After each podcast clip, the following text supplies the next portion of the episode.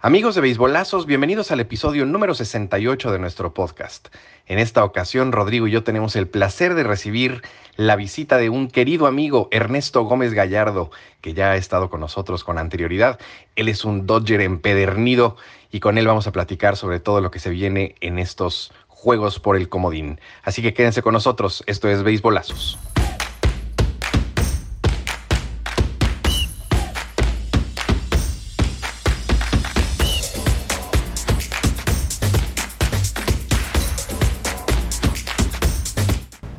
Amigos de beisbolazos, bienvenidos. Ya es martes y ya es hora de platicar de béisbol y aparte de béisbol de postemporada, mi querido Red Sox Data. ¿Cómo estás, Roy? Exactamente, vengo Charlie. Bien, pues muy contento. La verdad es que pues ya se acabó la temporada, el duelo de comodines, pues ya lo tenemos pues en este momento, del cual pues no hablaremos del resultado porque pues obviamente estamos aquí en el programa, pero eh, pues ya tenemos comodines, ya tenemos todo listo y ahora sí es momento de playoffs. Estuve pues toda la semana, obviamente, platicando en, en CIPSE Deportes con, ah, con mi compañero y amigo Lalo Camarena y, me dio mucha risa porque me decía que el comodín más incomodín iba a ser Dodgers, porque no manches, ¿no? O sea, 106 victorias y comodín, no manches, ¿no? Pero bueno, justamente para platicar de todo lo relativo a Dodgers, tenemos a nuestro invitado del día de hoy, eh, que es un viejo conocido del programa, ya lo recordarán muchos. Eh, y bueno, pues por favor, mi querido Roy, preséntanos. Claro, pues está nuestro amigo Ernesto Gómez Gallardo. Ernie nos acompaña en el Fantasy, eh, buen amigo, gran conocedor de los Dodgers y de béisbol. Entonces, pues Ernie, bienvenido, qué gusto que nos acompañes otra vez. No, hombre, muchísimas gracias, Charlie, Ro, este, un gustazo siempre estar con ustedes. Este es el tercer programa que me toca eh, estar con ustedes y con muchísimo gusto platicar, sobre todo ahorita que empieza, eh, que se empieza a poner bueno esto de los playoffs. Estábamos platicando antes de entrar al aire que son 60. Ya has estado en tres, mi querido Ernie. Andas por ahí por el 5%. No está nada mal, la verdad. Ahí vamos, ahí vamos. Muy bien, bueno, pues vamos, vamos a empezar poquito a poquito, porque digo, no, nos vamos a lanzar encima del comodín de una, de una ¿no?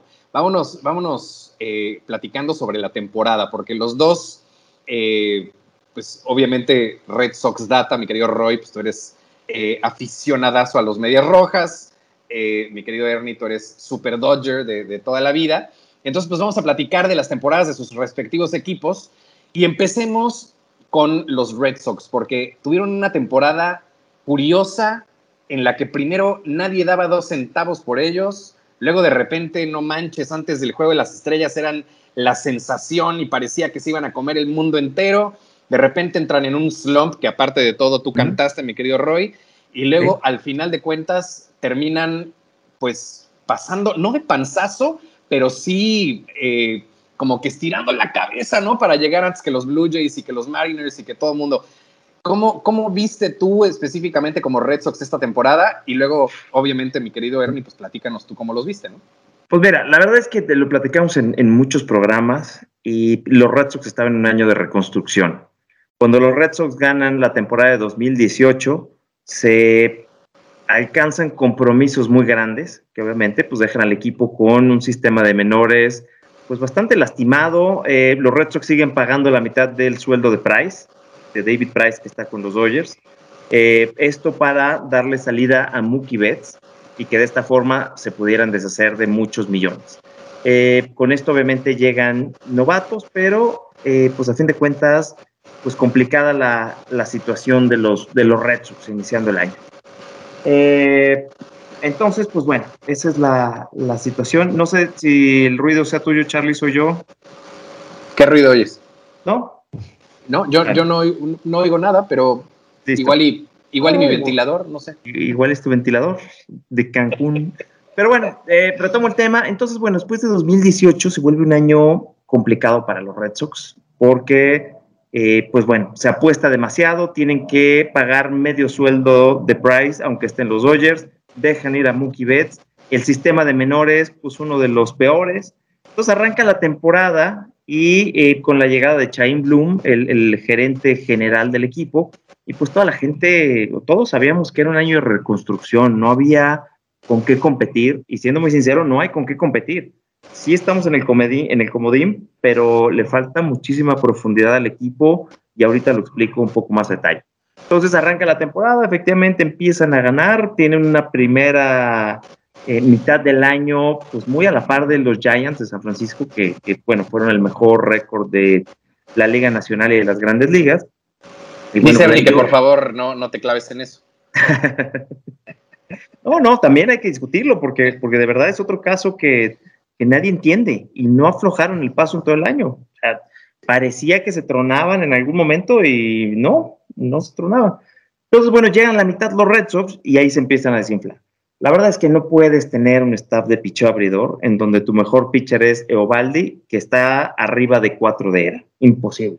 Todos tus demás pitchers arriba de 5. Y obviamente esto pues va de la mano con eh, un apoyo ofensivo muy fuerte. Cuando el apoyo ofensivo pierde un poquito de fuerza, pues es cuando empiezan a salir las carencias. Y ahora, a pesar de que Bogarts, a pesar de que Devers tiene unos años espectaculares, pues no puedes cargar un equipo solamente de bateo. No, nosotros lo sabemos. El nombre del juego es picheo, no más, y se, ha discutido muchas veces. Se desinflan los Red Sox, llegan al final, y pues sí, como dices, fue, fue como la llegada del rayo McQueen en Cars, que, saca la lengua, así llegaron, así sacando la lengua, penitas cruzaron la meta. Eh, a los que vimos los juegos el fin de semana, la verdad es que sufrimos con Washington, que fue el peor equipo de eh, la división este de la Liga Nacional y tres juegos antes sufrimos contra el peor de la americana este, que eran los Orioles. Entonces, realmente, pues si esos equipos te dan esa batalla, pues no me imagino a los Giants, a los Dodgers, a equipos como los Rays, a los Astros en la americana. Entonces, bueno, eso es un poquito la, la historia de los Red Sox de este año. Y pues bueno, pinta complicado el camino de aquí a, a la final. Me gusta, me gusta el análisis. ¿Tú cómo, cómo lo viste, mi querido Ernie, desde el otro lado del país, en, la costa opuesta? ¿Cómo viste esta, esta temporada Red Sox? no, pues mira, como decía Rodrigo, este, creo que es una temporada súper sorprendente. Yo me acuerdo de haberlo platicado con Rodrigo antes de que empezara la temporada, decir, esto es absolutamente un año de reconstrucción y tal. Otra de las cosas que creo que no mencionaste, Rod, es que el regreso de Alex Cora. ¿no? Este, que, que, a ver, yo a título personal creo que no debería haber regresado, ¿no? No me parece el ejemplo de haber traído de regreso, pero bueno, a toro pasado ahorita, pues aparentemente les funcionó. Este, creo que eh, pues logró algo que nadie esperaba y, y, pues sí, con altibajos, pero pues también fue una temporada muy emocionante. Este, creo que son de esas cosas que como aficionado de sufres, este, te emocionas y tal, pero creo que para, para Red Sox fue una temporada entretenida. Este, platicabas del movimiento de Price y Betts, ¿no? Este, donde tuvieron que decidir este, si se quedaban con Betts o se quedaban con JD Martínez. Eh, como por quedarse con un jugador franquicia que ganara de todos esos millones y no tuvieran dos de ese precio. Y la parte de Price, que si bien le pagan la mitad este, los Red Sox, eh, a los Dodgers la temporada pasada no la jugó por COVID y, esta temporada pues es un, relevo, ¿no? Este, ha empezado algunos juegos, este, pero pues bueno, lejos del Price que, que fue Cy Young. Eh, pero bueno, en el último de los casos, este, creo que fue un cierre, un partido 162 súper emocionante, ¿no? Iban perdiendo 5-1, eh, este, lograron remontar y sacarlo en la novena. Este, por ahí yo mensajeaba con Rodrigo y este, estaba pues, la, la, tensión, aparte de esto es muy entretenido, ¿no? De que todos los juegos se jugaron a la misma hora y entonces pues, todos estábamos un poquito al borde de, del sillón, este, un poquito preocupados, ¿no? Y ya decías tú también, Rodrigo, de, cuando sufres contra ciertos equipos, ¿no? Que, si fue contra Orioles, este, lo, por ejemplo, para los Dodgers también tuvieron esto de jugar con Arizona, que es el peor equipo de las grandes ligas esta temporada, y también de repente estábamos perdiendo. Yo decía, no puede ser que un, equipo que trae 103 victorias, que acabó con 106, estábamos ahí, pero no quiero meter todavía en los Dodgers, pero nada más por hacer el símil de que de veras estos equipos la pueden hacer muy gruesa al final de la temporada, ¿no? A pesar de que no dieron una, de que traen un récord hiper negativo y pues te están preocupando muchísimo eh, cuando parecería que están más muertos que nada, ¿no? Porque además luego esos equipos, eh, obviamente en un momento de alta tensión para, para ti, que, que sí te, te, significa algo ese partido, para ellos lo único que es es no querer ser el escalón, ¿no? No querer ser el, el, el que ayude. Entonces, nada más estás ahí para, pues, para hacer mosca. Entonces, la presión es nula y para el otro, obviamente, conforme igual y te puede hacer despegando en el marcador, pues empieza a crecer y de repente le, le, quitas dos de tres a los Red Sox como, como los Orioles, ¿no?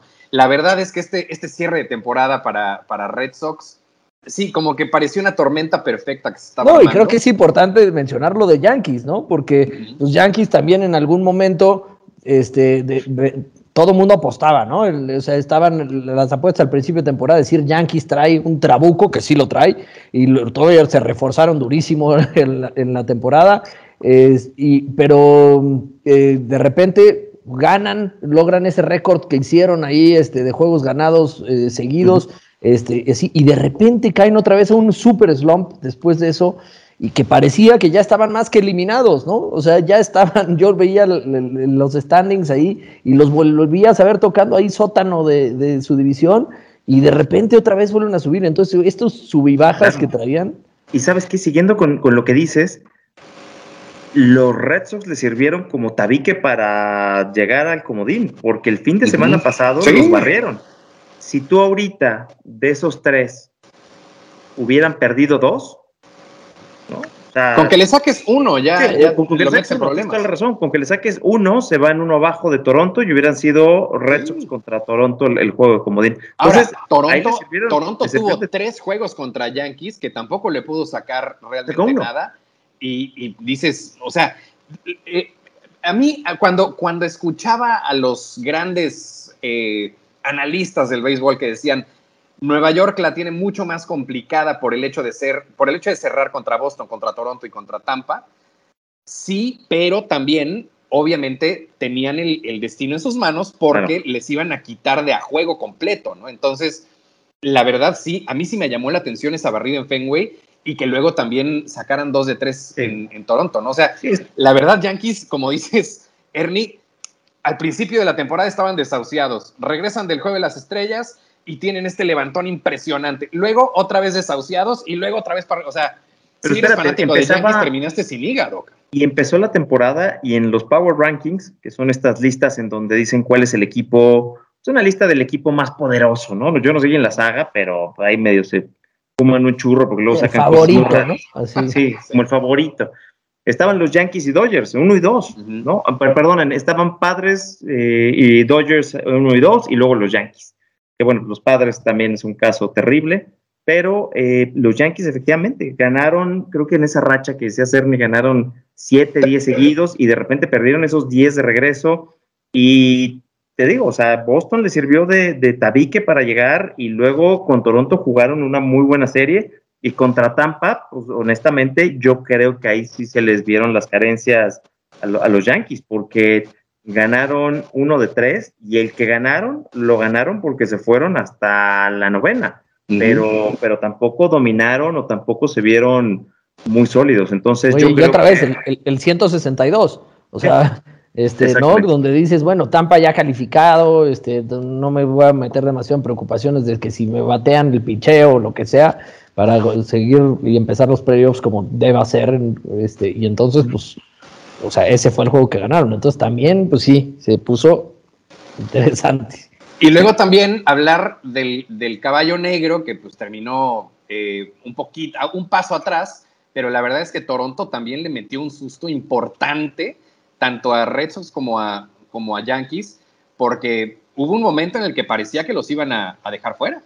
Oye, a ver, había la posibilidad del, cuarto del, del cuatro empate, ¿no? O sea, sí, sí. ese, este, tú publicaste, Rodrigo, un, un, muy buen video, este, muy claro de, de, qué era lo que podía pasar, pero ese escenario donde cuádruple empate se podía dar era una locura. O sea, había que de verdad meterse al libro de reglas muy específicas como lo tuviste que hacerlo para encontrar qué es lo que hubiera pasado, porque hubiera sido una locura. ¿Sabes qué? Que había escenario 1, ganaban Dodgers Yankees, escenario 2, tenías un primer comodín y un doble empate en el segundo, hasta un triple empate en el segundo. O sea, había una cantidad de, de combinación, creo que eran seis combinaciones.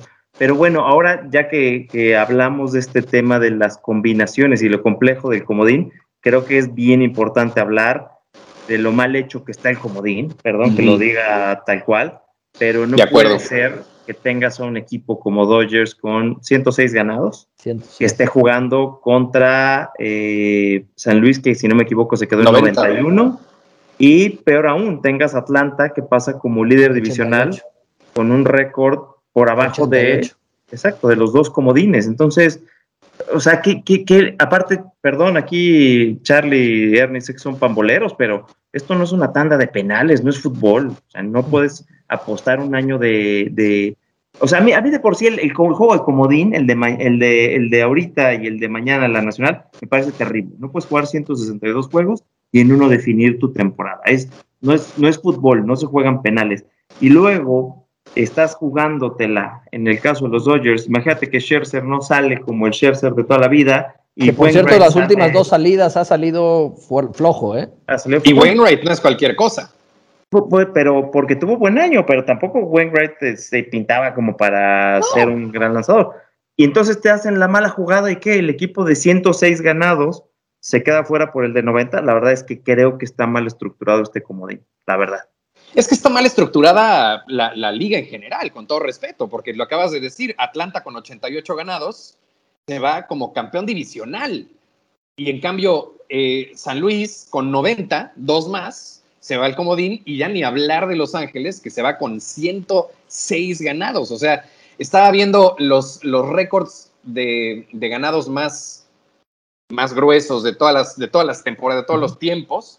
Y obviamente tenemos a los, a los más impresionantes, el de 126 ganados, obviamente, sí, pero bueno, es de 1900 y pico, ¿no? Sí, sí. Luego por ahí ya tenemos uno de 116 de Seattle del 2001, 2002, eh, que bueno, creo que es el, el más es impresionante de los últimos tiempos. Luego por ahí tenemos uno de Chicago Cubs de 108, me parece, y luego tenemos un par de 107 como el de San Francisco, y luego un 106. O sea, estás hablando que Los Ángeles Oye, perdón, probablemente... perdón, pero mis Red Sox llegaron a 108 en 2018. Bueno, no me lo sabes hablar. Sí, perdón. Pero estamos hablando de que Dodgers, estos Dodgers tuvieron probablemente uno del top 10, del, del top 10 de mejores temporadas en la historia y va a jugarse el, el miércoles su futuro en, en la postemporada. ¿sí? A ver, los 106 son récord de franquicia. Este, sí. Entonces igualaron su récord de franquicia. O sea, los Dodgers nunca han ganado más de 106 juegos en una temporada y no califican directo, ¿no? Este... Oye, pero, pero espérate. Lo que todavía se pone peor y se vuelve más asqueroso de todo este embrollo del comodín es si los Dodgers ganan, los avientas contra los Giants. ¿Cuál es la claro. lógica? Oye, o sea, no debería ser ya, ok, ya, ya llegaron esos cuatro, que lleguen como sea y que jueguen el mejor contra el peor. Pero no, ¿Y porque como es comodín, el... pues ya entonces te toca contra el mejor. Entonces, sí, porque en el papel hace lógica, ¿no? De decir, ah, el primer lugar contra el wild card, que es el menos bueno de estos. Pero pues cuando ves las cosas como en realidad se dieron, pues no es el caso. Ahí sí deben, tendrían que irse por récords, ¿no? O sea, a ver, vamos, del claro. 1 al 4. Ahora, el problema es que así está estipulada eh, la, la, el formato de competencia así está estipulado desde un inicio, que es, y perdón Roy por mencionar otro deporte, pero así es la NFL también, y muchas veces han pasado cosas muy injustas, sí. como que por ejemplo los New York Giants de 9-7 hayan terminado llegando a un Super Bowl contra los Patriotas perfectos, y los Giants le terminan ganando ese Super Bowl a, a Tom Brady, un equipo de 9-7 se, se, corona campeón del Super Bowl contra un equipo que tenía 19 ganados consecutivos. Oye, Charlie, Entonces, pero espérate, te voy a decir algo peor de lo, de lo que estás diciendo. Todavía esos llegaron 9-7. Hubo un equipo, no me acuerdo, de la NFL, que llegó con negativo. O sea, llegas a playoffs con un récord negativo, ¿de verdad? Solo sí, porque pero, te tocó en la liga de los de los más malitos, no, no ha sentido, la verdad. No, claro, creo que sí se ha colado por ahí un, un, eh, un 7, un, un 8-8 por ahí. ¿Mm? Y, y, tal vez un 7-9. Pero aquí estamos hablando de que un equipo de 9-7 se metió al Super Bowl y lo ganó. O sea, es, una locura. Y nuevamente es el sistema de competencia.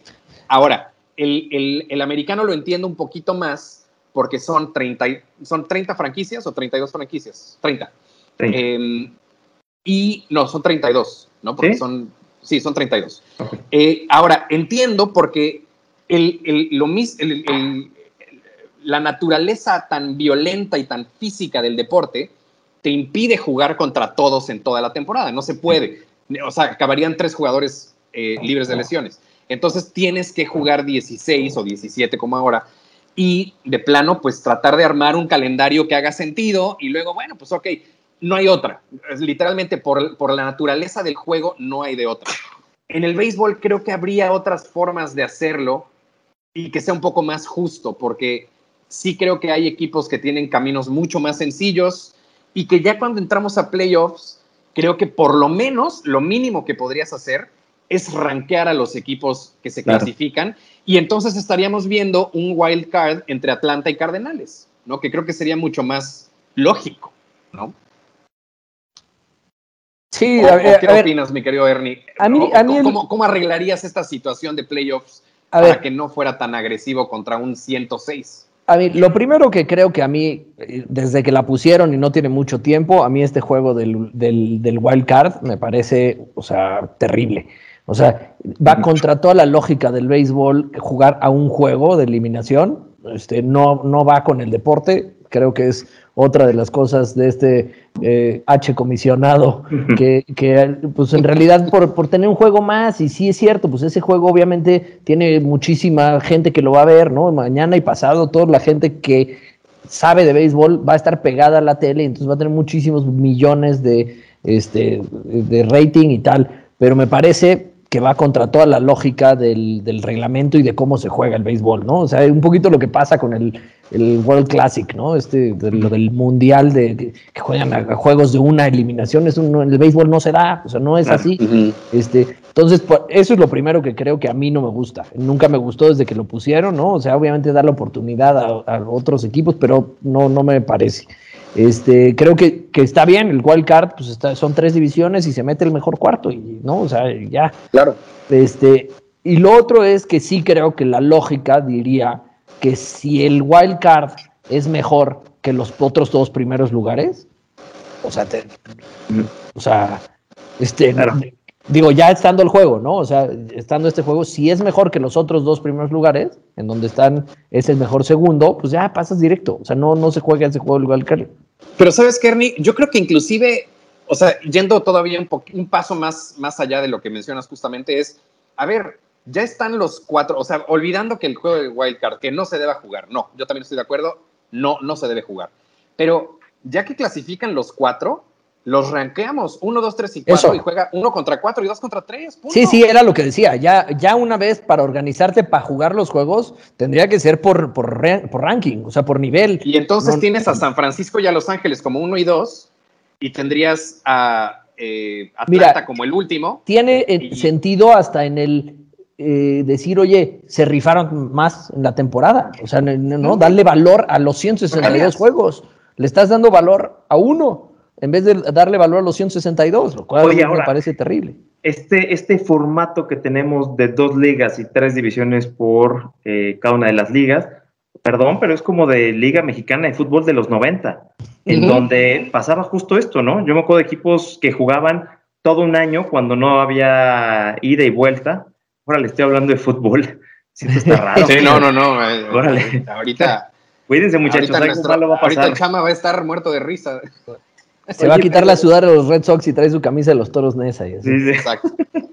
No, pero eso pasaba, ¿no? Que jugaban, si no me equivoco, son 34 partidos en el año. Aquí son 162, en donde te puedes quedar fuera pues, por una injusticia o donde te pueden jugar súper agresivo como los Dodgers. La verdad es que se tendría que manejar como en el básquetbol, en donde tienes este, en donde tienes nacional, americana, ranqueas del 1 al 15 y así entran y ya, del 1 al 4 pues entran los primeros de acuerdo. O quieres hacerla todavía más interesante como en el básquetbol, pues del 1 al 8 y ahí haces brackets, lo que tú quieras, pero honestamente el tener estas tres divisiones y lo que le está pasando a los, a los Dodgers, ese sentido en el béisbol. Y hay otra cosa bien importante. Ayer pues teníamos eh, muchísimas combinaciones. Si dentro de esas combinaciones te toca ser uno de los equipos que juega dos veces para definirse el comodín, juegas lunes, martes, miércoles y si ganas el comodín vas contra tu serie divisional que dos días después. O sea, tú estás quemando a todos tus jugadores. Estás Pero aparte, como es juego a, una eliminación, o sea, ¿qué va a pasar, con tú, si... Si, eh, si se van a 18 este, entradas. No, no, a ver, o, o, las nueve, pero, pero no sale fino Scherzer. Y entonces, pues, ¿qué vas a hacer? Pues vas a meter a Urias, que dijeron hoy que está disponible. Y van a meter a, ya sabes, pues, pues, pues es, a un juego. Entonces es ganar o ganar. Entonces, ¿qué? Vas a llegar a jugar playoffs este, en, eliminación, que son dos de tres, con un equipo hiperdisminuido, por, porque aparte viajas y aparte, pues, o sea. Ahora, hay que hablar, hay que hablar rápido de, otra injusticia gigante. Si eres, si eres fan de los gigantes, también está de la fregada, porque te acabas de aventar una temporada histórica y ahora, aparte, el 90% de las probabilidades es que vas a tener que jugar la, serie divisional contra un gigante tremendo que viene con 106 victorias y que igual en una serie corta te va a dejar fuera en la primera de cambio. Oye, y se dieron con todo en la temporada, entonces tampoco es así que digas, híjole, se tienen muy medidos, ¿no? O sea, pues no. o sea, la verdad es que... O sea, si eres fan de gigantes, también debes estar muy molesto. claro, porque te toca la primera eh, eh, Dodgers. Claro, porque quisieras que te pongan Atlanta, ¿no? O sea... Por supuesto, lo justo, ¿no? Y, del otro lado están encantados de la vida. no, y, te digo, o sea, imagínate, o sea, regresando a este tema de, de los viajes y de la cantidad de juegos previos a llegar al comodín si llega el comodín número uno y había un triple empate por el segundo, puedes echarte dos juegos antes de llegar al comodín, ya son tres. Si te toca viajar de ciudades, imagínate qué hubiera pasado en la americana. Tienes Nueva York, tienes Seattle, imagínate las distancias de esos dos. Luego tienes Toronto, vete cruzando la frontera, y luego tienes Boston. Lo más amigable es Boston, Nueva York y Toronto. ¿Y Seattle? ¿Qué? Tienes que viajar, regresar y luego jugar el juego como Dean y luego obviamente los Yankees no hubieran salido eh, probablemente con, con Severino, no hubieran salido con Cortés. O sea, tienes que me queda, Me queda clarísimo que el H comisionado es el más contento de que Seattle y Toronto se hayan eh, perdido un poco en el camino porque este desastre de, de, final de temporada se lo hubieran cargado enterito a él.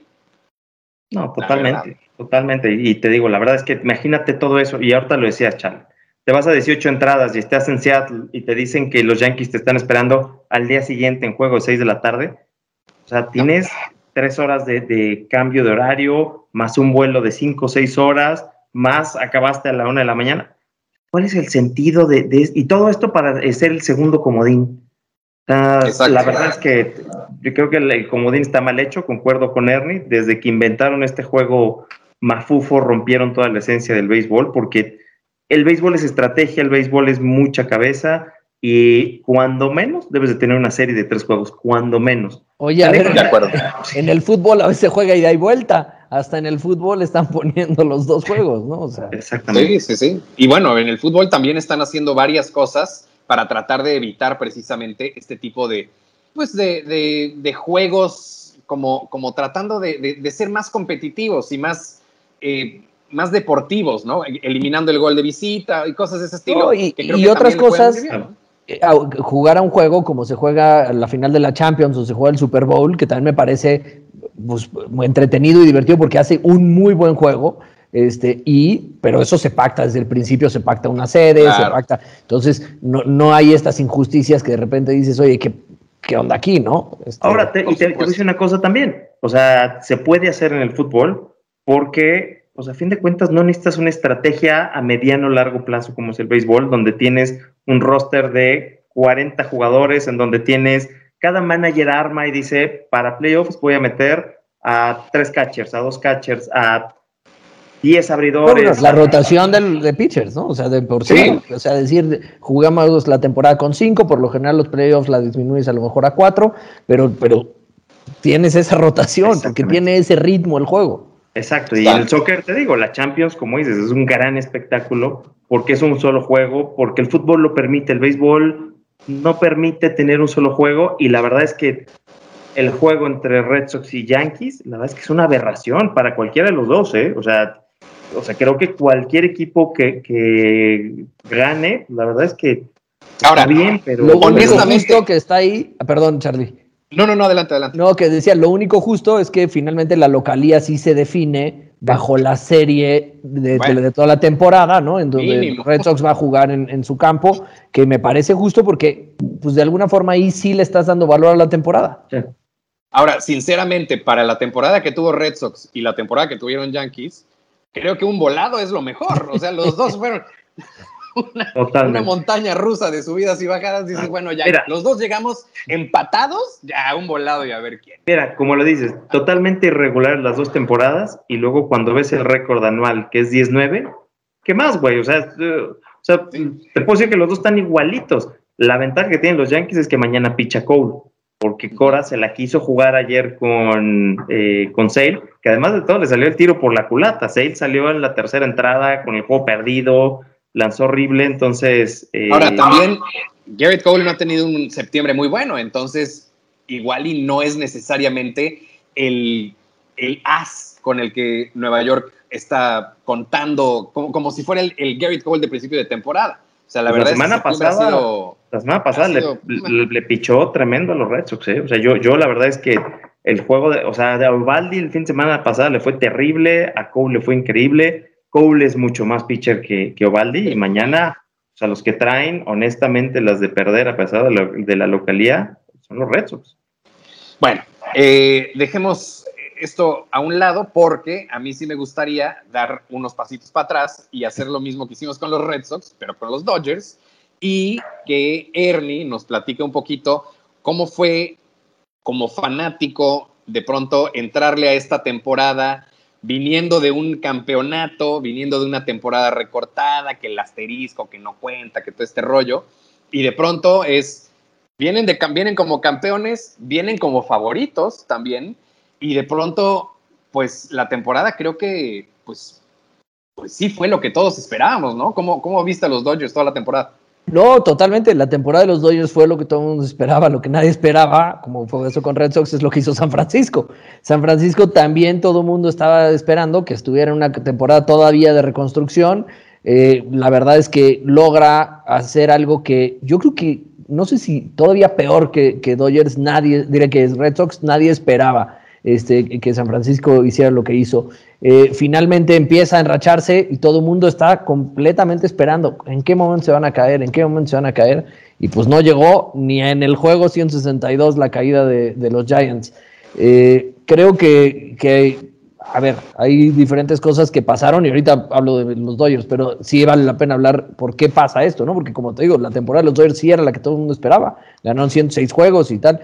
Este, lo- los los eh, Giants tienen eh, un eh, President of Baseball Operations, que es este, Farhan Saidi, que viene de la misma escuela este, que, que viene el, o sea, estaba en los Dodgers antes como general manager, ¿no? Viene de esta misma escuela que viene de Tampa, eh, muy sabermetrics. Me parece que Farhan es un genio en lo que hace. Este, lo platicaba con nuestro amigo eh, Chus, este, de decir, este cuate de verdad es un fuera de serie porque pues algo logró hacer.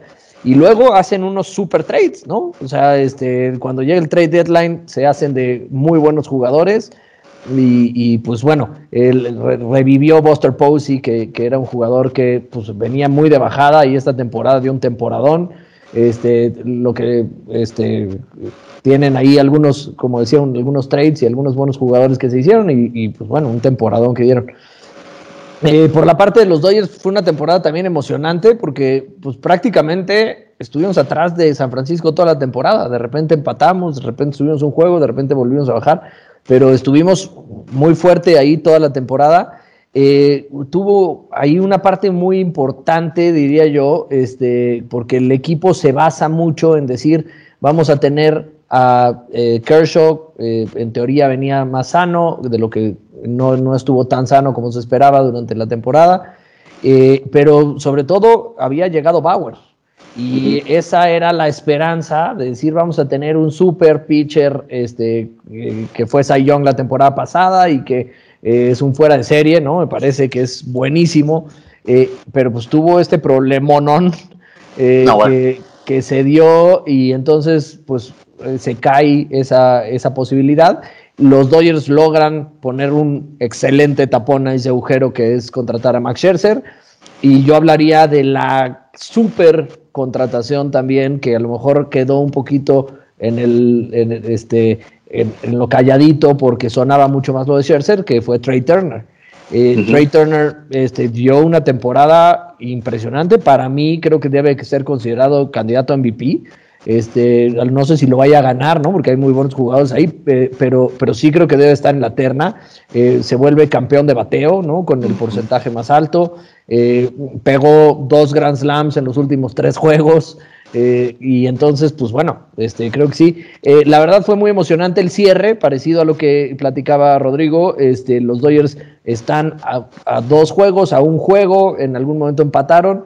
Y todavía en el 162, si San Francisco perdía y ganaban los Dodgers, empataban y entonces ahí hubieran tenido todavía que jugar el juego de desempate. Luego ese equipo hubiera tenido que irse a jugar el wild card y luego volverse a enfrentar. Este, entonces, eh, bueno, de esas cosas que oye, no te, voy, a tener, te voy a tener que tener aquí, Ernie, porque me, me quedé pensando. ¿Qué pasa si te digo, te toca jugar este juego de desempate divisional. Te mandan al comodín y llegas al comodín y te toca un triple empate. Juegas el desempate por el divisional, por el desempate del segundo comodín, por el. O sea. Hasta un double header te tienes que echar por ahí. Son, como, son, son de, película de Tarantino, ¿no? Ya confusas, que empiezas al final. Pero, pero imagínate que te pasa eso. Te avientas, ¿qué? ¿Cuatro juegos, tres juegos antes de llegar al comodín? no había caído en cuenta que puede pasar y, bueno, pues sí, como decías, ¿no? O sea, les hubiera tocado jugar a los dos mejores equipos, no solamente de la Nacional, sino de la MLB, echarse un juego adicional, ahí nomás porque pues empataron y porque hay que jugar un comodín que el señor eh, se inventó cuando si hubiera sido probablemente que pase un comodín, pues simplemente se puede arreglar de otra forma como con el récord anual y ahí muere. Y ya no estás desgastando a los equipos solo por sacar lana para, para el negocio. Sí.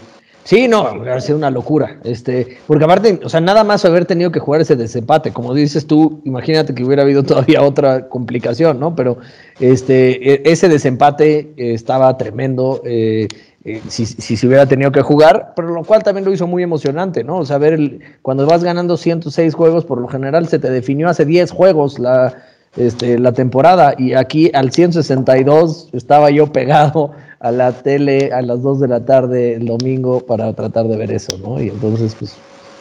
Yo la verdad, digo, tengo a ustedes, eh, queridos amigos que son Dodgers, no tengo amigos gigantes, pero la verdad, creo que, o sea, su historia es todavía más triste, la verdad, porque tener esta temporada y lo que se viene a futuro, o sea, lo que se viene en el futuro inmediato, es realmente tétrico. Tener que jugar esta serie divisional potencial muy probable contra Dodgers, la verdad, me parece, y, viniendo de, una temporada histórica, me parece un insulto, la verdad. Que, No fue así como de, ay, bueno, es que los dos quedaron con 90 juegos. No, o sea, jugaron un super nivel, este, muy buenos enfrentamientos entre ellos. Eh, y tuvieron el factor San Diego, ¿no? Ahí que pues, es una cosa como para la araña, para estudiarlo, o sea, entender qué pasó ahí, ¿no? Este, Ahora, esa, esa, esa quería hacerles esa pregunta a los dos. Eh, San Diego tuvo esta temporada tan mediocre, tirándole a mala, porque tenía a esos dos enormes eh, rivales o porque realmente algo no cuajó en San Diego? Mira, yo, yo este, me adelantaría nada más a decir, es que la temporada de San Diego no fue mala sino hasta el final.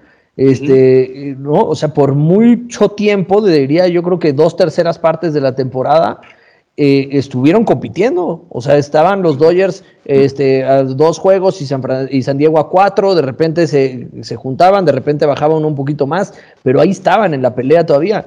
Para mí, eh, que, o sea, lo que pasa en un equipo como San Diego es un equipo muy complicado de manejar a nivel personalidades.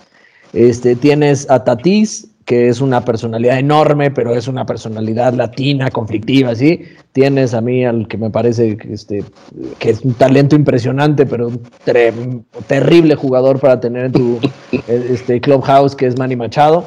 Este, me parece que había poca personalidad a lo mejor en el manager como para enfrentar a estas este, grandes personalidades y creo que al final, o sea, ya veremos qué pasa postemporada, ¿no? Pero yo para mí se rompió el vestidor y por ahí, por ahí fue.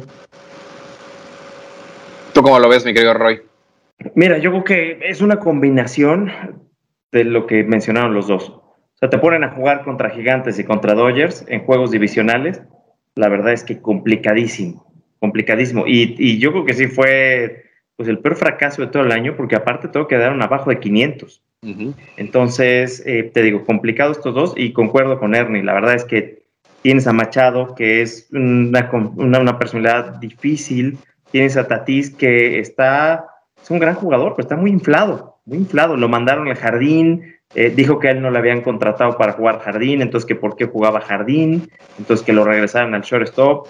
Eh, de lo que hay que rescatar, Cronensworth tuvo un año espectacular. Pierdes a, a Lamet, a Dinelson Lamet, que es uno de tus mejores lanzadores, lesionado todo el año. O sea, fue una combinación de todo, pero honestamente creo que el tener a Machado y a Tatís es algo que va a ser un lastre a futuro. No veo, no veo un liderazgo sano. Eh, lo vimos todos, eh, que hace unas, un par de semanas, entre ellos ya estaban peleando, ya estaban discutiendo. Machado le dio una sacudida y le dijo, a ver, tú eres la, la cara del equipo y no te caigas y sale adelante, pero pero pues eso se hace dentro del vestidor y de otra forma. Entonces ya era un acto de desesperación, ya era empatado de ahogado y, y pobre, fue combinación de todo y la verdad es que de seguir así yo no veo cómo puedan levantarse en próximos años como se apuesta y esto incluido con, eh, perdón, se me fue el apellido del, del pitcher que llegó de, de Tampa. Eh, Snell. Snell, gracias. Snell también tuvo una temporada pues bastante, bastante mala. A ver, yo creo que Snell de verdad llegó afectado de lo que le hicieron en la Serie Mundial.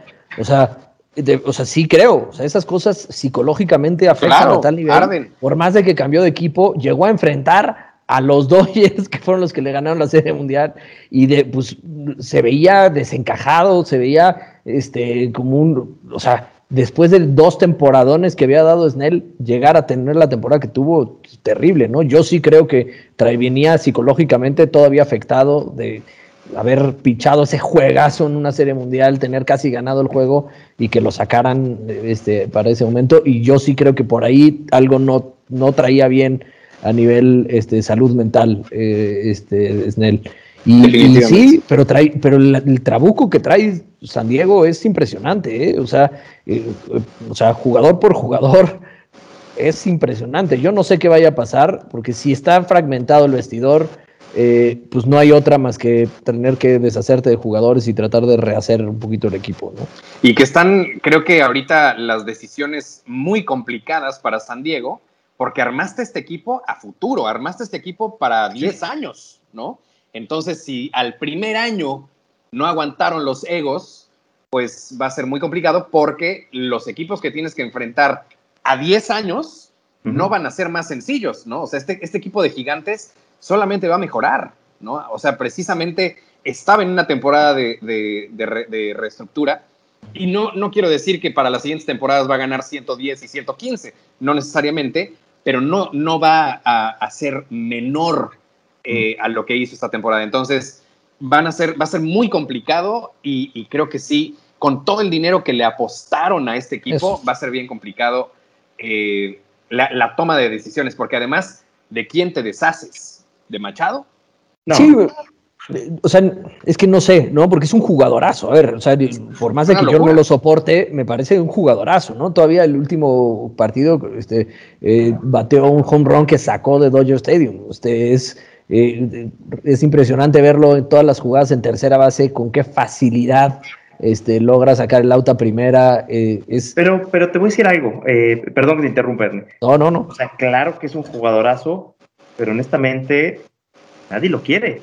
porque no es el que te vende jerseys, no es el que te lleva afición, es el que al contrario, la afición se pelea, tu misma afición no lo quiere. Eh, y, gana tanto dinero que a ver qué equipo lo agarra, ¿no? O sea, oye, me estoy comprando un problemita, un poquito lo que le pasó en su momento a diferente nivel, a lo mejor, pero con Puig, ¿no? O sea, donde los Dodgers dijeron, oye, a ver, pues sí, es un gran jugador, tenía la diferencia que sí vendía camisetas, ¿no? O sea, porque como que lograba este, esa eh, comunicación con, con el fanbase, pero pero eh, sabías que te estabas comprando un problema para tu clubhouse. Entonces, pues no. Bueno, em, ya tenemos eh, un ratito platicando de Boston y de, y de Dodgers. Ahora, ya para cerrar el programa, pues hay que platicar un poquito del resto de los equipos. Y principalmente, digo, ya hablamos de Boston y de Yankees. Ahora me gustaría hablar de Cardenales, porque Cardenales viene de una racha, pues, casi histórica, de 17 ganados en pila. Si no llegó a los, a los 20, ¿no? Que son, pues, ya como cuando te metes ahí en el, en el panteón, ¿no? De los grandes eh, con Oakland y con, y con Indios y con Yankees y estos récords larguísimos. ¿Cómo ven a Cardenales llegando? Sí, se le, o sea, se le rompe la racha, pero luego vuelven a ganar y como que no pierden inercia. ¿Cómo ven estos Cardenales? ¿Cómo ven a Wainwright para este partido de Comodín? ¿Les ven patas? ¿Les ven, eh, o sea, ¿cómo, cómo lo ven? Este, a ver, yo, yo creo que, es un buen equipo. O sea, sí, sí, este, sobre todo eh, terminar la temporada con así de, bien enrachado es preocupante para quien los vaya a enfrentar. Eh, creo que ayer justo en la transmisión le, le, preguntaban a Nomar García Parra y diciendo, oye, hay gente que puede decir que, que no importa como los ritmos y las rachas en el béisbol y contesta Nomar diciendo, pues eso lo diría alguien que jamás ha jugado el juego, ¿no? Este, y creo que eso, eh, o sea, es, es en el béisbol así es, es, es, de slumps y de, este, y de rachas positivas, y creo que, que, ellos vienen fuerte, o sea, haber logrado estos 17 juegos, este, eh, sin duda viene fuerte. A ver, Wainwright, te diría, este, ha tenido una muy buena temporada, eh, la realidad era que yo lo tuve en el Fantasy, por ejemplo, hace dos temporadas, ¿sí? Y no, no, no es el Wainwright que de hace 10 años, ¿no? O sea, a ver, Wainwright tuvo super temporadas en, creo, me parece, 2009, 2010, y luego en el 2014 por ahí también tuvo una super temporada. Este, pero no había tenido ya, y eh, ahora pues, pues como que tomó esta fuerza, ¿no? Eh, ¿Te acordó? Sin duda es, es, buen pitcher y me preocupa que, que o sea, en el duelo de picheo, las últimas dos salidas de Max Scherzer no han sido buenas. Eh, este, si bien la última, los Dodgers acaban ganando el juego con este juegazo que se definió en la octava, este, pero eh, lo había empezado Max y iba perdiendo 5-1, ¿no? Este, entonces, creo que, que hay, por ahí me preocupa. Y entonces yo creo que traen un picheo sólido y vienen bien enrachados. Entonces no los descartaría así. O sea, yo creo que vienen bien los Dodgers también, están concentrados, están como muy este, animados a pesar de tener que jugar el juego y tal. Pero, pero Cardenales no, no me parece papita. No, para nada. Con todo y que fueron 16 eh, ganados de diferencia, creo que tiene toda la razón Omar García Parra. Esto es de, de rachas y que llegue con esta racha Cardenales de haber ganado, de haber perdido, me parece que dos de los últimos 20, sí es una locura. Eh, ¿Tú cómo lo ves, mi querido Roy? Yo creo que es un equipo complicadísimo. La verdad es que eh, piensas en, en, los cuatro primeros al bat, piensas en Edman, en Goldsmith, en Tyler O'Neill que cerró impresionante y de ahí te sigues con Arenado ya con esos tienes para darle un dolor de cabeza al pitcher que quieras. O sea, está muy complicado. Ventajas de Dodgers, la profundidad que tienen eh, en la rotación, porque te puede abrir Scherzer. Si Scherzer salió mal, metes a Urias. Si Urias salió mal, metes a Buehler. o sea, la verdad es que tienen una cantidad de abridores y relevistas que les dan para manejar un solo juego, como es el de Cardenales, como quieran. La desventaja, el manager. La verdad es que sabemos que el señor Roberts, eh, a pesar de que tiene esa cantidad de estrellas, toma decisiones muy extrañas Eh, nos ha tocado verlo que saca pitchers antes de tiempo y nos ha tocado ver que deja pitchers de más. Entonces, yo creo que va a depender mucho de la estrategia que siga Roberts, porque yo creo que el juego va a estar muy parejo. Yo creo que Wenca. Agregaría nada más, Ro, el, como ventaja de los Dodgers también la localía.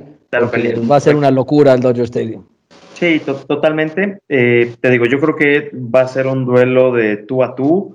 Si se van arriba los eh, Cardenales con estos cuatro que son muy bravos al bat, yo creo que el señor Roberts va a tener que tomar decisiones rápidas si Scherzer sale mal, sacarlo a la segunda, tercera, primera entrada, de ahí probablemente jugársela con Bueller que lanzó ayer, pero te puede lanzar una entrada decisiva, eh, lanzándole estos tres o estos cuatro, después jugársela con el bullpen. O sea, creo que creo que tiene que ser muy creativo, muy inteligente en lo que decida. Y si los Cardenales se van eh, para arriba en la primera, segunda entrada, creo que sí va a ser un dolor de cabeza para los Dodgers, pero creo que esa profundidad que tienen bien manejada, no hay forma de romperlo en un solo juego. Entonces, yo honestamente me quedo con, con los Dodgers, pero sí creo que va a ser un juego muy duro para los dos equipos. Aparte de que tenemos que, tenemos que considerar la posibilidad de que Scherzer, de que Scherzer sí salga fino que ponche a 12. A ver, es, es, es un pitcher de, de, este, de Hall of Fame histórico y que, y que aparte trae una super temporada, ¿eh? O sea, nada más hablaba yo de los últimos dos juegos, pero trae una muy buena temporada. Este, oye, y, y ahorita que mencionabas la batería, Rod, que también es un hecho, este, Goldsmith y Arenado, eran rivales de la división, ¿no? En, en, los dos, en Arizona y en, este, y en Rockies, y siempre se le indigestaron esos dos jugadores a los Dodgers, ¿eh? Sí, entonces, de hecho, sí va a estar, ese creo que va a estar muy duro ese juego, muy, muy, muy duro, muy, muy peleado. Este, también los, eh, los Cardenales traen mucha profundidad con Gallegos, con Alex Ríos, o sea, creo que va a ser un juegazo, la verdad. Creo que va a ser un gran, gran juego para disfrutar. Muy bien. Eh, ya digo, como último comentario, vamos a poner el best case scenario y entonces tenemos a Boston jugando contra Tampa y a Dodgers contra San Francisco. Eh, ¿cuáles, ¿Cuáles son sus, sus, pronósticos para la Serie Mundial? ¿Cómo, cómo la ven? ¿Quién está fuerte? Eh, los Astros los, los White Sox, eh, cómo ven a Milwaukee, cómo ven a, no sé, al, al resto de, de, los invitados, cómo los ven. Venga, mi, querido, mi querido Ernie, adelante, por favor, como invitado. Bueno, dale, dale. En, en, la nacional, este, de verdad creo que está muy peleado. O sea, yo si, si califican Dodgers eh, y, contra Gigantes, ya hablamos mucho de ese, juego, de ese posible juego, ¿no? O de esa posible serie, pero creo que va a estar durísima. O sea, me digo, como aficionado Dodger, diría, ojalá que lo saquen, ¿no? Y creo que, que hay con qué, pero, pero va a estar durísima. Este, creo que ahí. Ahora, Milwaukee eh, es un equipazo, trae un picheo buenísimo que viene también enrachado. Eh, entonces creo que este Jelic es un jugador de esos que quieres siempre tener en tu, en tu equipo eh, y así. Yo creo que no hemos hablado de Atlanta, pero Atlanta, a pesar de que traiga sus 88, es un equipo que este, ganó su división, ¿no? Por más de que lo haya ganado con 88 y, y, es un equipo fuerte, este, o sea, Freddie Freeman, Ronald Acuña, este, me parecen jugadores fuertes. Eh, Jock Peterson. Pero, pero Acuña, ha, que no tienes, no tienes Acuña que se lesionó. Ah, cierto, sí, Acuña cierto, se cierto, tronó. Cierto, cierto. Eh, perdón. Se me, se me fue la onda y nada más repasando, pero sí, este, claro, está, o sea, el, el caso es que creo que también viene duro. Vamos ese, a suponer, ese... mi querido Ernie, vamos a suponer que Dodgers le pega a Gigantes, vamos a suponer. Eh, ¿Cómo ves Pero, Atlanta, Milwaukee? Yo creo que pasa Milwaukee y creería que si es el caso, eh, Dodgers llega a la Serie Mundial otra vez. Muy bien. Mi querido Roy, te la pongo del otro lado, ya estás jugando contra Tampa. Pero yo también y... quiero hablar de la Nacional, ¿puedo? Bueno, sí, adelante, por favor. Pues mira, la verdad es que de, de la Nacional creo que el camino más duro es el de los Dodgers, porque si le gana San Luis, de ahí se va contra, eh, contra los gigantes, y de ahí yo honestamente sí creo que se va contra Milwaukee, como dice Ernie, trae Milwaukee un staff de picho impresionante. Ahora, perdieron a, a Devin Williams, que era su setup. Es el que, el que le pegó a la pared, ¿no?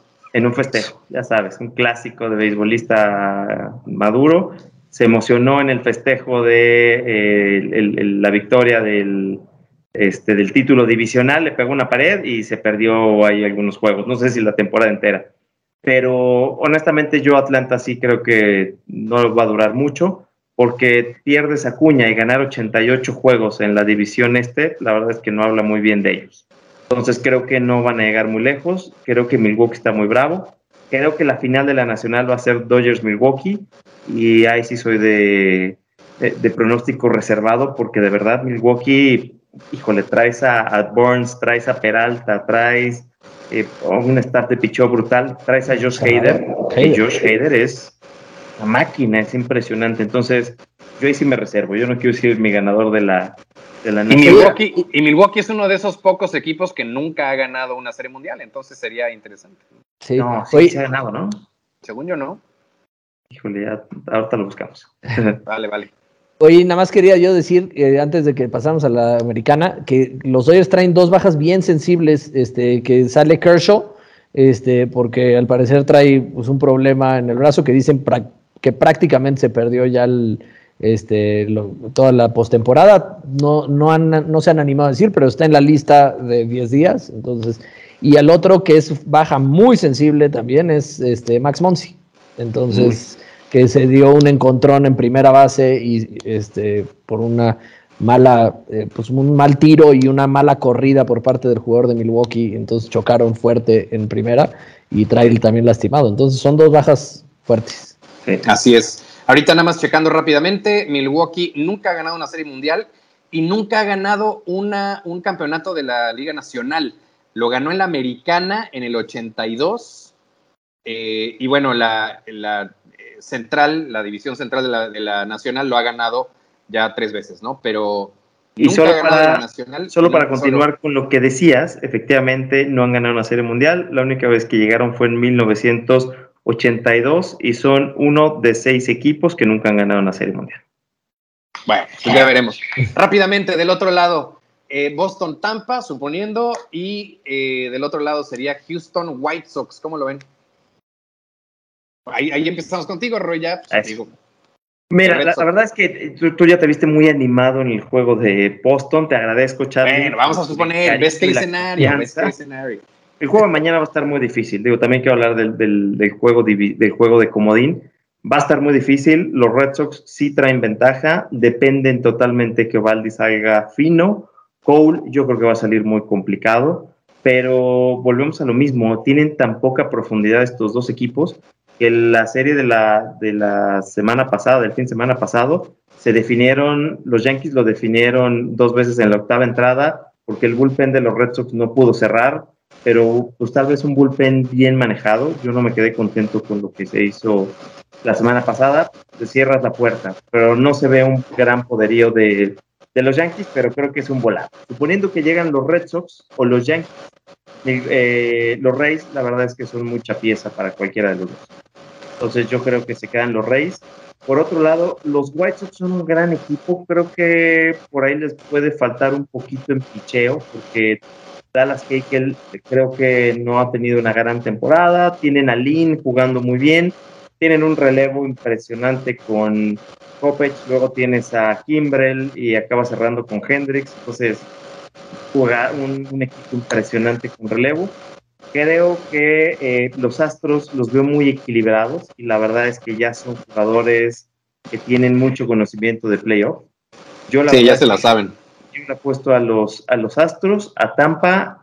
Creo que ahí también me quedo con opinión reservada para Serie Mundial, pero podría ser que me cargue un poquito más para los Astros. Lo siento, Ernie, sé que esto te lastima, te duele, te incomoda, pero para los Astros los veo muy equilibrados, la verdad. Oye, no hay problema, porque si llegamos, tenemos a Joe Kelly ahí para aventar los bolazos. ¿Tú cómo ves, cómo ves la americana, mi querido Ernie? Eh, yo veo ciertamente fuerte, sí, a los, eh, a los Astros, creo que hay que decirlo, ¿no? A pesar de, la temporada que de donde fueron campeones y el asterisco de su campeonato, sí o no, lo que sea, eh, pues han estado ahí, o sea, los demás, este, las demás temporadas, y entonces creo que, que, son fuertes, como decía Rodrigo, tienen experiencia de playoffs, que eso es importantísimo, ¿no? Cuando en el dogout y en el clubhouse hay experiencia de playoffs, como que se juega diferente, los equipos juegan diferente. A mí me gustaría, me encantaría ver a, los White Sox por un tema como histórico, ¿no? O sea, es, uno de esos equipos de, antaño que pues, ojalá llegara, pero sí veo más fuerte al, a, los Astros. Eh, y creo que eh, en, el, en el otro lado, sí, Tampa viene muy fuerte. Eh, eh, creo que pues, es el único equipo que hizo 100 juegos en, la americana y, eh, y, van a venir afectados este, Yankees y Red Sox por el, por el juego del wild card, ¿no? Entonces creo que pues por ahí también veo pasando a la final de la americana este, a Tampa. Y por temporadas muy, muy medianonas, la verdad, muy, muy cambiantes, muy poco constantes. Entonces sí, yo también creo que Tampa debe ser ahí el que, el que gane sea quien sea el, rival, creo que sí sería un sorpresononón si Tampa se quedara fuera en la, en la divisional. Un, detalle interesante que estaba checando ahorita en, la estadística, eh, Milwaukee es el, bueno, viene, viene con una racha de cuatro perdidos y junto con Houston es el, son los únicos dos que traen eh, cuatro de seis de los últimos, perdón, cuatro y seis de los últimos diez. Oye, eh, entonces Digo, obviamente tiene que ver con que obviamente le bajas un poco al ritmo porque ya estás clasificado. Era, era lo, que, lo que te iba a decir, o sea, abogando por estos dos equipos, la verdad es que en el fin de semana sentaron a Gurriel, sentaron a. Eh, Pero eso, eso yo siento que puede ser contraproducente, porque pierdes evidentemente ritmo y equipos como San Francisco, como Los Ángeles, como Boston, como Nueva York, que hasta el último instante tuvieron que pelear, pues sigues con esa adrenalina, sigues con ese nivel a tope. Pero, pero no, te, voy a decir algo. Por ejemplo, el juego de ayer lanzó Bueller contra Anderson, que es un pitcher pues, que la verdad no da para mucho ahí con, con Milwaukee cuando iba a lanzar Peralta. ¿Para qué desgastas a Peralta? ¿No? Lo sientas. No jugó Colton Wong, si no me equivoco. Te digo, los Astros no metieron a Correa, no metieron a Gurriel en el fin de semana. O sea, que sí perdieron 4 o 6, pero la verdad es que ahora, es un tema más de administración de, jugadores que de desempeño. Ahora, un detallito, los White Sox, que tuvieron 93 victorias, y también, digo, los indios tuvieron a 13 juegos, o sea que ya tienen un rato clasificados, ganaron 7 de los últimos 10. Entonces, digo, creo que hay equipos que por administración igual y se mantienen ahí, se mantienen ahí, se mantienen ahí justamente para mantener el ritmo, y hay equipos que igual y empiezan a sentar gente, que se empiezan a relajar y cuando quieren reiniciar ya en el playoff, igual y puede empezar a costar trabajo.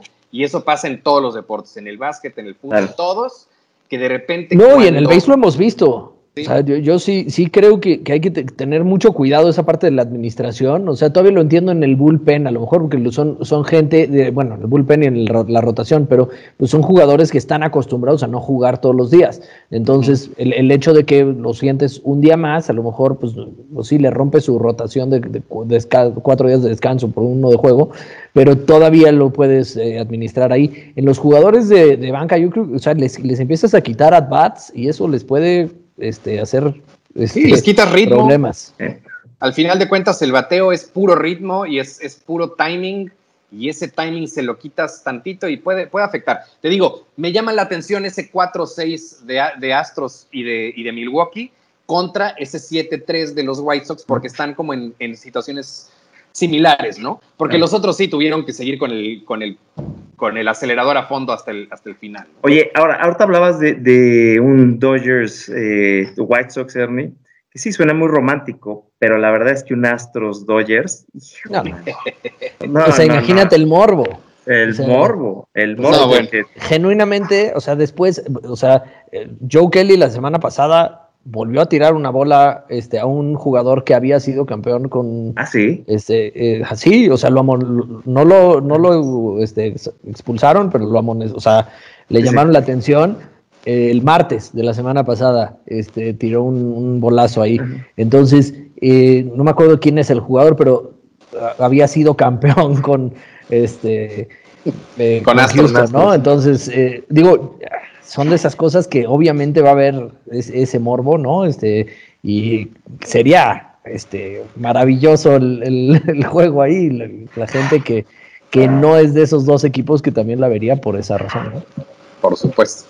Va a estar muy interesante este playoff, la verdad, eh, va a estar muy interesante también estos dos juegos de comodín, que mal que bien, mal hechos o no, van a ser interesantísimos, van a ser juegazos, un clasicazo histórico del lado de la americana y un clasicazo eh, nada más por el simple hecho de ser el, o sea, un, récord histórico de Los Ángeles contra un equipo que viene enrachado también prácticamente de, manera histórica. Entonces, sí son dos juegasazazos que realmente eh, Oye, pues, son, las, imperdibles. Las rivalidades, este, las rivalidades más importantes del béisbol, lo que vamos a ver, ¿no? O sea, porque los Red Sox Yankees, obviamente, pues es la rivalidad más famosa, ¿no? Y si los Dodgers este, le ganan a Cardenales, vamos a ver una rivalidad de las más fuertes del béisbol otra vez.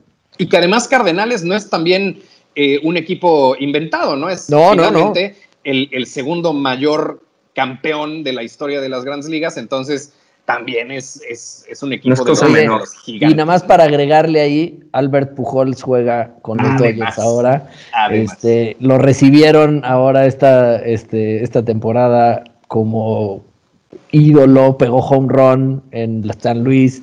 Este, entonces, para agregarle nada más un poquito yo siento, de sal y pimienta. Yo siento que si, si, esta, si, si este comodín lo sigue escribiendo el guionista de Major League como hasta ahorita, creo que Albert Pujols la va a votar para un walk-off o una cosa del estilo. Porque solamente así podríamos llegar a los niveles de cursilería a los que le estamos tirando esta temporada. Entonces. Dios te oiga, Charlie. No, no, no, imagina, imagínate eso, dejarlos tendidos en el campo. No, no, no, de novela. a tu ex equipo, al equipo que te vio nacer, crecer y madurar y convertirte en este jugador de Salón de la Fama. No, bueno, sería realmente una locura. Pero bueno, creo que eh, tenemos que empezar a despedir el programa porque si no, neta, nos podemos seguir aquí hasta, hasta la medianoche. Ernie, muchísimas gracias. Como siempre, un gustazo platicar de béisbol contigo, mano. No, hombre, Charlie, mil gracias a ustedes, este, con muchísimo gusto. Qué bueno que me hablaron, eh, con todo el gusto de platicar de béisbol y platicar de esto y sentirlo calientito para ya empezar a ver los juegos. Así es, mi querido Roy, muchísimas gracias como todos los martes. Gracias, mi Charlie. Gracias, Ernie. De verdad, qué gusto tenerte, echarnos una buena platicada de béisbol. Y, pues bueno, creo que sí nos vienen una, unos juegos de comodín y unos divisionales bravos. Entonces va a estar, va a estar divertido este año. Y ni cuenta se dieron, pero sí nos echamos como 12 o 13 entradas, ¿eh? Sí, sí nos pasamos de la hora sin problema. Entonces, bueno, eh, para que vean que, bueno, si a, si a, esto nada más le añades dos cervezas, nos seguimos hasta el jueves, yo creo. Entonces, bueno, como siempre, un gustazo platicar de base. Tenemos que siempre terminar eh, con redes sociales. Mi querido Ernie, no sé si cuentes con ellas, pero bueno, platícanos si, si te seguimos. Ernesto GG en Twitter y en Instagram. Excelente, mi querido Roy, échanos las tuyas. Arroba Red Sox-data en Twitter, en Instagram y arroba Beisbología en Twitter y en Instagram. Excelente, yo les paso las del programa arroba beisbolazos, tanto en Instagram como en Twitter, beisbolazos MX en Facebook, les paso las mías, arroba Carlos M. Aristi, tanto en Twitter como en Instagram, y en mi fanpage como Carlos Meléndez, me pueden encontrar ahí en Facebook. Como siempre, un gustazo. Esto fue Beisbolazos, un placer platicar con ustedes, amigos. Y bueno, pues se acabó. Nos vemos el próximo martes. Bye. Que estén muy bien. Que tengan buena noche. Esto fue Beisbolazos.